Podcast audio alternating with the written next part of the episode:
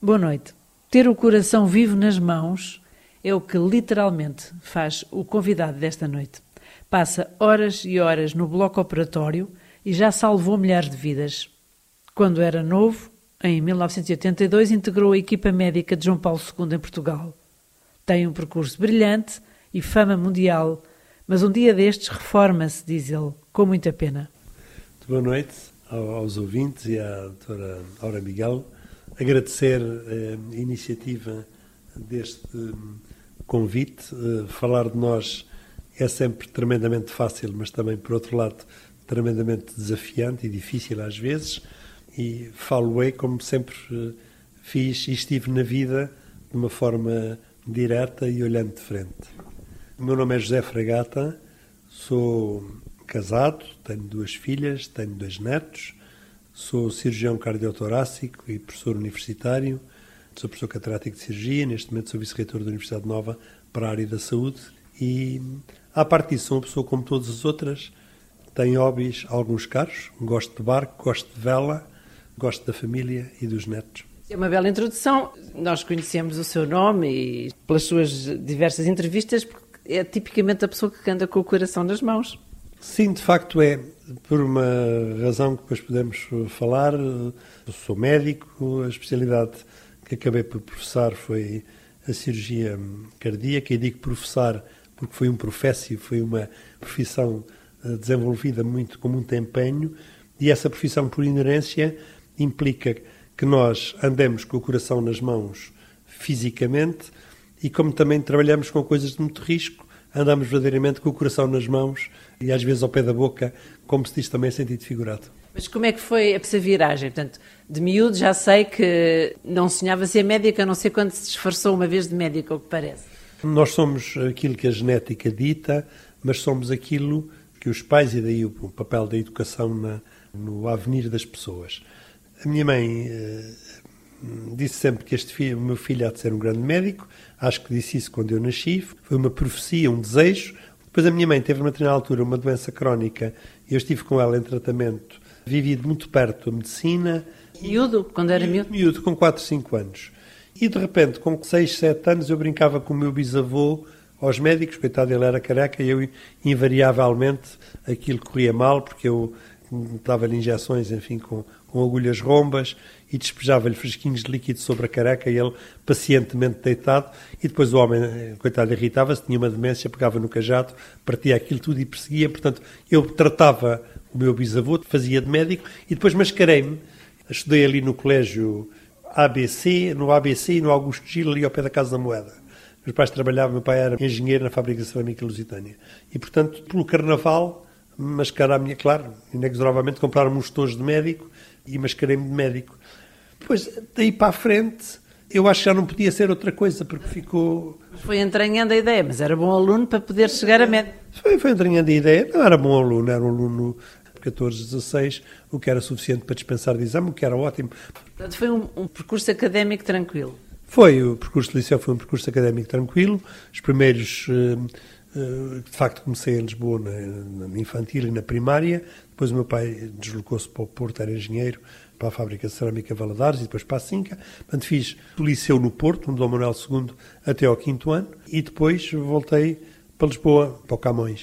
O percurso académico foi absolutamente linear. Dispensei a admissão da faculdade, entrei na Faculdade de Medicina de Lisboa.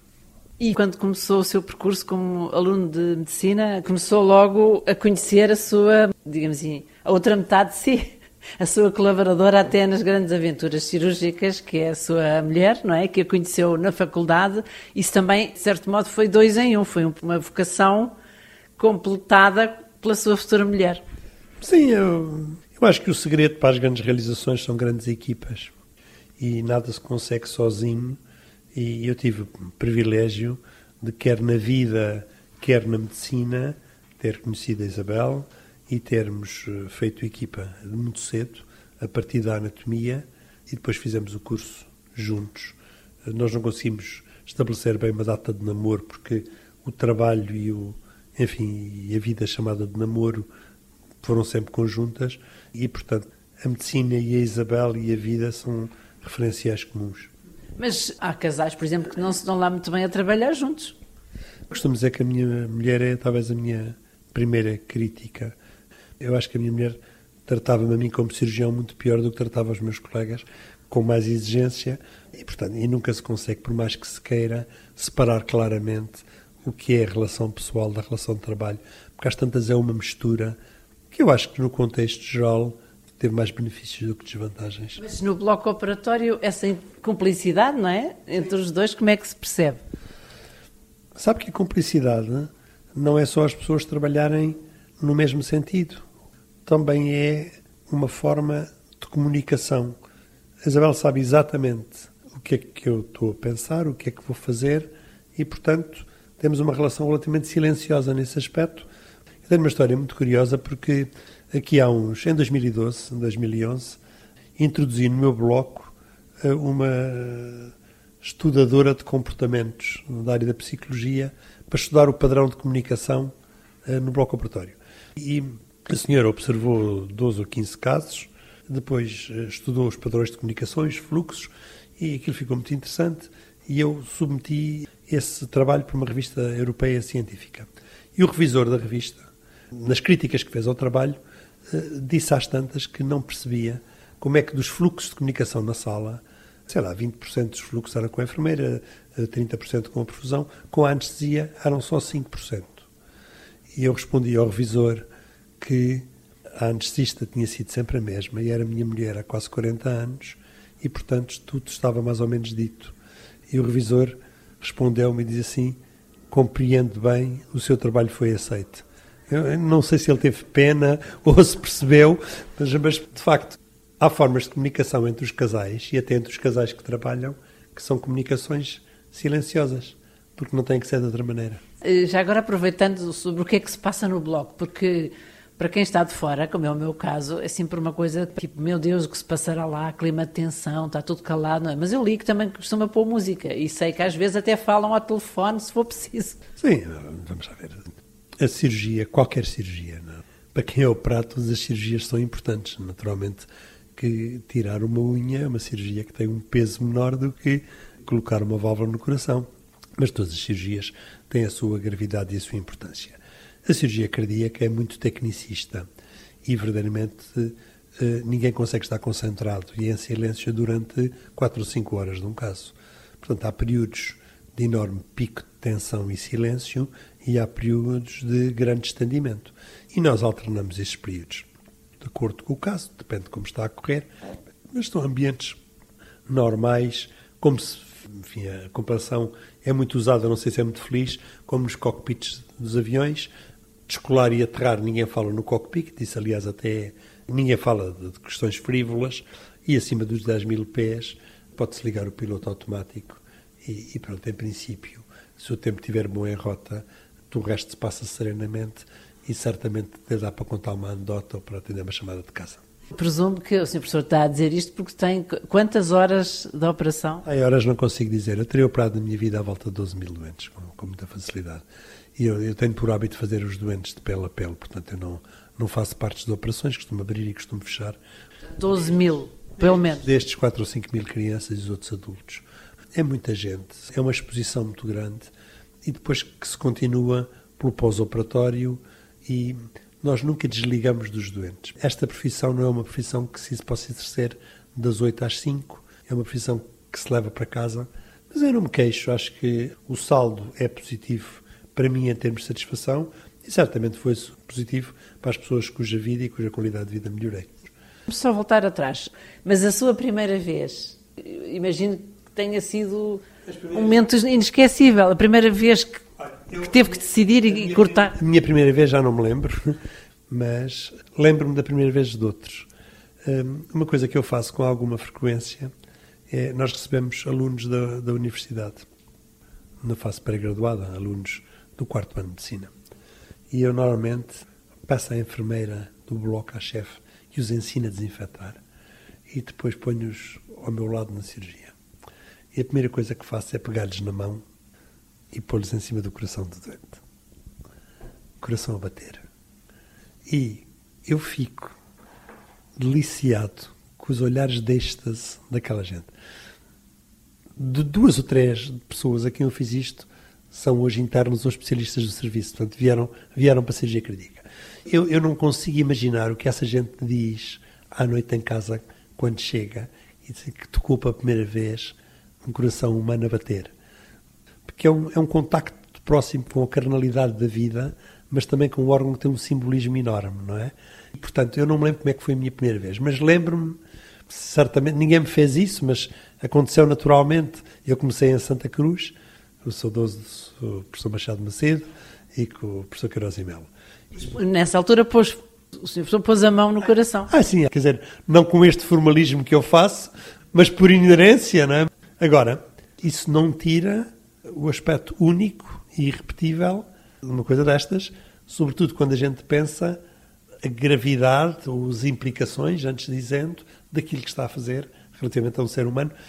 Eu costumo dizer, qualquer de nós que adormece à espera de uma cirurgia da qual não sabe se vai sair vivo, qualquer de nós que está despido e coberto de betadina em cima de uma mesa é o ser mais frágil que existe. E, portanto, isso verdadeiramente é algo que quem está a operar nunca pode deixar de se lembrar. Estava a pensar exatamente isso, é que hoje em dia a medicina está tão valorizada e é tão quase perfeita e ao mesmo tempo há esta vulnerabilidade, estes imprevistos que também acontecem. Portanto, como é que o senhor lida com isso? É porque a medicina é uma ciência, é uma técnica, mas também é uma arte.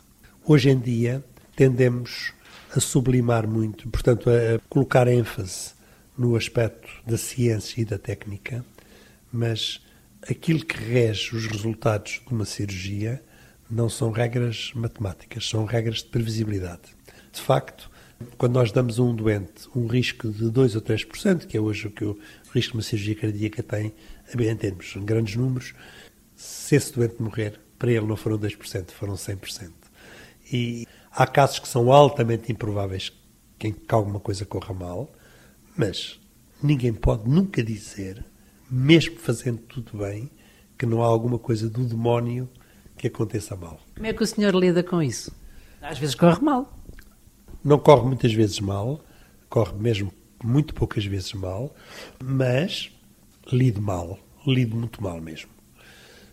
É um gosto muito amargo e ainda hoje, quando isso acontece, a gente sabe que durante meses e dias, uma semana, eu não sou falável, mantenho-me mais ou menos a curtir o meu próprio cemitério. Todos os cirurgiões. Faz luto? Todos, faço, Pelos doentes, faço luto interno.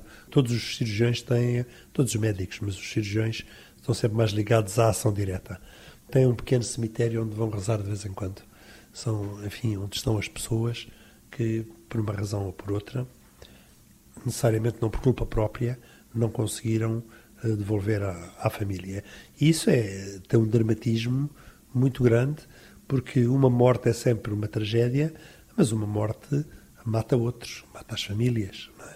Portanto, as repercussões dos nossos atos hoje em dia, numa sociedade enfim, de famílias, não envolve só um. A medicina tem uma componente social muito grande e familiar muito grande. E, portanto, é tudo isso que está em causa. Quando, quando nós roubamos a alguém o potencial de uma vida que podia ser vivida, isso é algo irreparável. Eu ainda hoje, eu, eu, eu vou lhe dizer uma coisa, os, os casos que para mim hoje mais stress me dão, amanhã vou para uma criança muito complexa. Tem uma cirurgia que terá um risco de 20 ou 30%. É um, é um, é um caso muito complexo. Se correr mal, fico com muita pena. Mas agora, quando se opera uma pessoa que tem um risco operatório de 1 ou 2 ou 3%, isso acontece alguma coisa, é imperdoável. Imperdoável, não é? Professor, e os bebês? É porque nós estamos aqui a falar com uma pessoa, que é o seu caso, que faz transplantes, que transplanta corações, que transplanta pulmões, quer dizer, a certa altura são coisas só de pensar nisso para os leigos até arrepia. Mas, além disto tudo, ainda bebés e muitos recém-nascidos. De facto, o ramo da especialidade que eu escolhi foi a cirurgia das cardiopatias congénitas e, neste país, fui uma das pessoas que mais se dedicou a isso. As crianças têm, vamos lá ver, técnica técnica. Eh, há uma exigência técnica própria, há uma enorme dependência da experiência. Estava a dizer à minha mulher no dia, é um desperdício a pessoa deixar. A primeira área de que eu me vou reformar vai ser essa. É, é um desperdício a pessoa, quando atingiu o cume da experiência, sair. Parece quase uma coisa nonsense. É um mal necessário.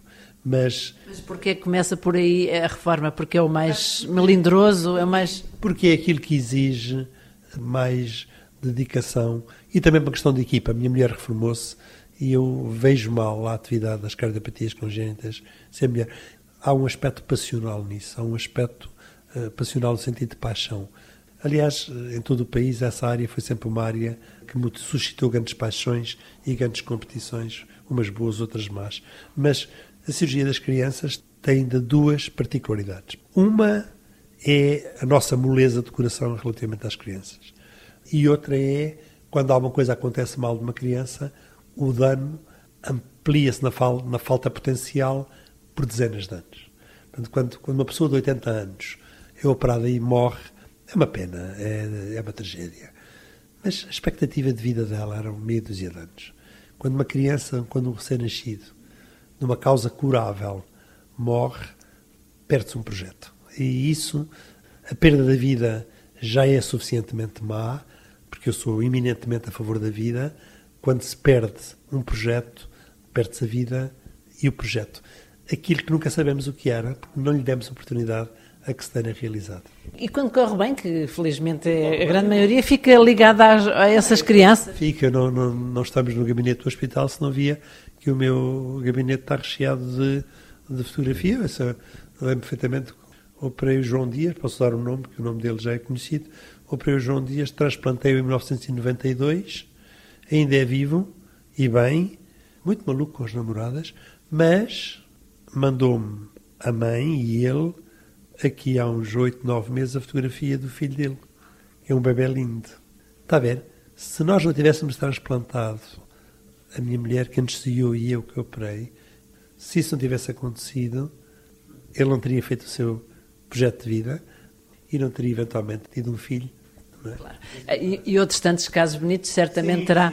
Sim, e outros que não, e outros que não foram tão bonitos, eu, ou que foram bonitos inicialmente. lembro perfeitamente o, o primeiro bebê em quem pusemos uma, o Vasco, em quem pusemos o primeiro coração artificial deste país em criança e que depois transplantámos e que teve bem 10 anos e depois morreu por rejeição. Uh, pronto, e os pais fizeram a sua vida e tem outros. Portanto, chegamos a uma altura, nesta fase, em que a componente técnica da profissão, que sempre dominou o cenário e a preocupação, está quase submersa pela enorme dimensão humana que dela resultou. E essa é uma das lições desta profissão e desta especialidade. Nós, de início, estamos muito focados aos 30, 40 anos, estamos tão focados com a técnica e com o desempenho que não estamos dispersos por outras dimensões, que são as dimensões da vida, da sociedade, das pessoas que estiveram envolvidas, dos colaboradores, dos médicos que treinamos. Este é aquilo que eu chamo às vezes a outra face da medicina e que é uma face de uma profunda humanidade. Mas eu também percebo que o seu estado de espírito deve ser de inquietação, porque está sempre a inovar. Pelo menos percebi na sua carreira, por causa desta questão do coração artificial, por exemplo, não é? Também foi inovador. Portanto, isso é mesmo uma necessidade interior de sempre desejar sempre mais. Eu não sei se sou um inovador, eh, eu não sei se criativo diria. Não sei se sou um inovador, não sei se sou criativo, eh, até porque, sabe, eu aprendi uma uma lição com alguém no estrangeiro onde treinei que me dizia José, no que respeita à inovação em saúde Nunca vais na carruagem da frente, nem vais na última carruagem. Vai sempre na carruagem do meio. Eh, às vezes, indo na carruagem do meio, perde-se de facto o protagonismo da frente, mas ganha-se a segurança da experiência. As inovações são muito importantes, mas já mataram também muita gente. E, portanto, é preciso ter um balanço. Eh, como tudo na vida, é preciso ter a dimensão certa. Quando se fala em inovação em saúde, temos que pensar, ou inovação na aviação, que se a inovação for mal feita, há gente que morre. E, portanto, temos de ter algum cuidado com isso e perceber qual é o teste da inovação. À medida que o mundo avança, à medida que a pressão do negócio se faz, e a medicina está ligada a uma dimensão económica muito grande, é uma economia de mercado como outra qualquer, a pressão pela inovação e pelo novo é cada vez maior. Não tem necessariamente de ser o melhor. Neste tempo, no passado demorava mais tempo. Isto é, no passado, primeiro que uma válvula uh, artificial viesse para o mercado. Hoje em dia a pergunta não é se é segura, a pergunta hoje é se se pode fazer. E, e portanto, essa pergunta, se tem uma grande agressividade e competição comercial, abafa às vezes duas outras perguntas: se é seguro e se é útil. Eu vi que o Sr. Professor eh, diz que se considera assim agnóstico simpatizante com a Igreja Católica, ou já referiu que às vezes desvia-se e vai a Fátima. E queres-nos explicar bem como é que se entende na sua relação com Deus? Essa é talvez a pergunta mais difícil da entrevista, porque é muito fácil responder a coisas de que temos a certeza. A minha família, enfim, neste país, o país dividia-se entre os católicos e os esquisitos. E, portanto, eu nasci numa família, fui batizado tarde, fui batizado por oportunidade. Quando alguém se casou, também batizaram. As minhas filhas foram batizadas quando pediram para ser batizadas. Portanto, hum, eu casei pelo civil. Quando fiz 35 anos de casado, convidei a minha mulher para casar pela igreja. E, Porquê? Hum, porque, porque achava, sobretudo porque achei que a minha mulher, uh, sempre que há casamentos, dizia que nunca tinha tido um casamento, um casamento no sentido. E, portanto, não foi um aspecto frívolo, porque há aqui alguns aspectos na profissão que ajudaram a religião. Nós somos sempre tocados na vida por algumas histórias. Aliás, quem está atento percebe essas histórias, quem não está atento não lhes liga. E duas ou três eh, histórias na minha vida profissional, uma delas, enfim, que está repetida a exaustão e não vale a pena falar. Sim, dos pais que foram a Fátima rezar pelo filho, é isso? Sim, como diria alguém, claramente nós não estávamos sós. Claramente nós não estávamos sós. É claro que estas coisas são coisas de fé e não são coisas de prova. E para uma pessoa mecanicista que está habituada a, a tratar com a física de, do corpo e a física dos fluidos e a física em geral, é preciso uma dose grande de abstração e, e até de humildade que eu se calhar não tenho para reconhecer a plena dimensão. Agora, uma coisa que eu tenho a certeza. Tenho a certeza de que, primeiro, não estamos sós. Tenho a certeza de que há um bem maior que pode ter várias cores de religião, seja católica, seja outra, que há uma força maior que tem a ver com o bem e com a força da vida eh, por causa de uma ou duas histórias clínicas, sempre me inclinei bastante para Fátima e sempre também me senti bem lá. E essas são coisas que não se explicam. E, portanto, apesar de não ir regularmente à igreja, apesar de ter grandes dúvidas sobre o que se aceita como vida ou como continuação da vida, acredito verdadeiramente num princípio superior que podemos, sem, sem nenhum orgulho, chamar Deus. E, portanto, isso faz parte da minha interioridade própria, faz parte das minhas conversas a sós. As conversas comigo próprio não existem, certamente são conversas que são presenciadas por outrem. Portanto, não sei se. Sim, sim. Quer dizer, eu acho que não tenho as minhas ideias suficientemente arrumadas e já era bom com esta na fase de vida que estivesse. E por outro lado, gostava muito de ter uma fé absolutamente ilimitada. Quando para casar pela igreja, o padre que era um padre muito jovem. Foi lá à casa para me fazer a preparação para o casamento e eu perguntei-lhe ao fim de 35 anos se ele não achava que já estávamos suficientemente preparados eh, e discutimos várias coisas e eu disse que tinha algumas reservas sobre a vida eterna, tal como a Igreja a define. E ele disse, oh, professor, mas isso, isso é uma coisa que... disse, olha, tome isto como um caminho de aperfeiçoamento. e o, o homem deixou-me passar. Mas quando fala que isso também foi motivado, esse percurso todo que fala, por testemunhos doentes. Era porque Porque essas tinham fé, percebia-se que essas pessoas tinham fé e encaravam, por exemplo, a doença e as dificuldades de outra maneira dos que não têm? Nesta profissão, e, e até por histórias pessoais, eh, as pessoas têm que, antes de ser médicos, têm que ser humanos, têm que ser pessoas. Não é possível ser bom médico ou bom cirurgião sem ser boa pessoa. Portanto, histórias dessas pessoas tocaram mas tocaram outras coisas que, por ter sido tão difíceis, por terem tido passagens tão pouco explicáveis e por terem estado tão acima daquilo que eu era capaz de fazer, me fizeram sentir que nelas eu não estive só. É uma realidade de mistério que não é explicada meramente pela razão. Quer dizer, que a razão admite esse mistério. Uh, houve, houve coisas que estiveram muito para além humildemente da minha própria capacidade e, e onde eu acho que não estive só. E é por isso é que gosta de espairecer no veleiro e ter horizontes largos e vento e mar? Sabe, eu, eu gosto de viagens. Hum, eu gosto de partir. Gosto de partir e gosto de chegar. Gosto de viagens. Agora, nesta última etapa, digamos assim, como especialista, como médico, onde é que assenta essa sua esperança? A reforma é sempre uma violência. Tem que acontecer um dia. Deve acontecer enquanto estamos bons e deve acontecer enquanto quando estamos no auge. É lamentável quem se arrasta nos lugares. As, as, reformas são sempre um desperdício, um desperdício de experiência. Os africanos dizem que os, os velhos são bibliotecas. E, e, e, eu, na profissão, da minha maneira, enfim, com a minha com modéstia, sou, em algumas áreas, eh, enfim, que desenvolvi uma biblioteca. Mas, certamente, nesta fase a gente dedica-se à profissão, porque estou no ativo, mas muito ao ensino e à organização do ensino, este lugar aqui na universidade e como vice-reitor. Mas depois há outras coisas. Há, há a família, há os netos, há, há os barcos, há as viagens e as rotas que não se fizeram, os livros que não se leram. E, Sr. Professor, na sua carreira também tem uma experiência que é rara, que foi a de acompanhar o Papa João Paulo II quando ele cá veio. Sim, foi em 82. Eu era médico do Hospital Santa Cruz, ainda um jovem interno, mas diziam que era muito bom colocar vias centrais e entubar doentes, imagine. O que é isso, vias centrais? Vias centrais são catéteres para transfusão rápida. E, portanto, o hospital nomeou-me.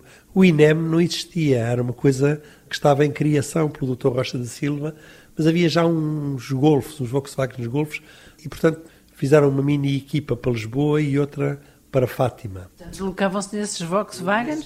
E o que é que lá tinha dentro? Nós éramos o terceiro, como era, era o carro do Papa, depois era o carro do médico do Papa com o Dr. Rocha da Silva, e depois a seguir éramos nós. Era um Golf pequenino de ação, um Golf de caixa automática, muito rápido, e lá dentro tínhamos equipamento de primeiros socorros, eh, tínhamos instruções muito claras do Vaticano sobre quem socorrer, e, e tínhamos unidades de sangue, quatro unidades para o Papa, agrupadas.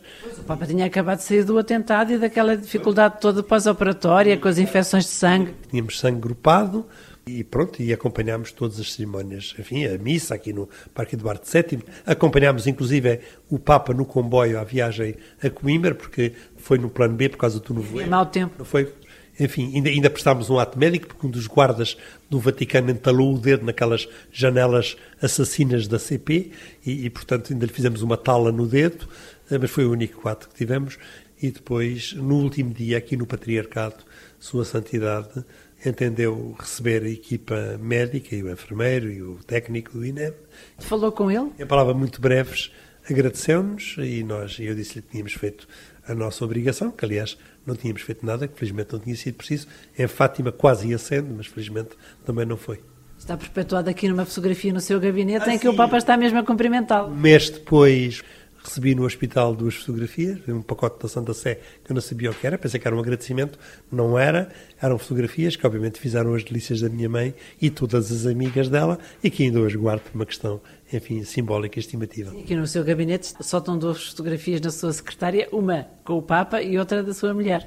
São as duas santidades da vida. Obrigada, Sr. Professor José Fragata, pela sua rica humanidade e por ter perdido o seu tempo aqui nesta conversa, que certamente é de agrado de todos os que ouvem. Obrigada, boa noite. Um gosto, um gosto, muito obrigado.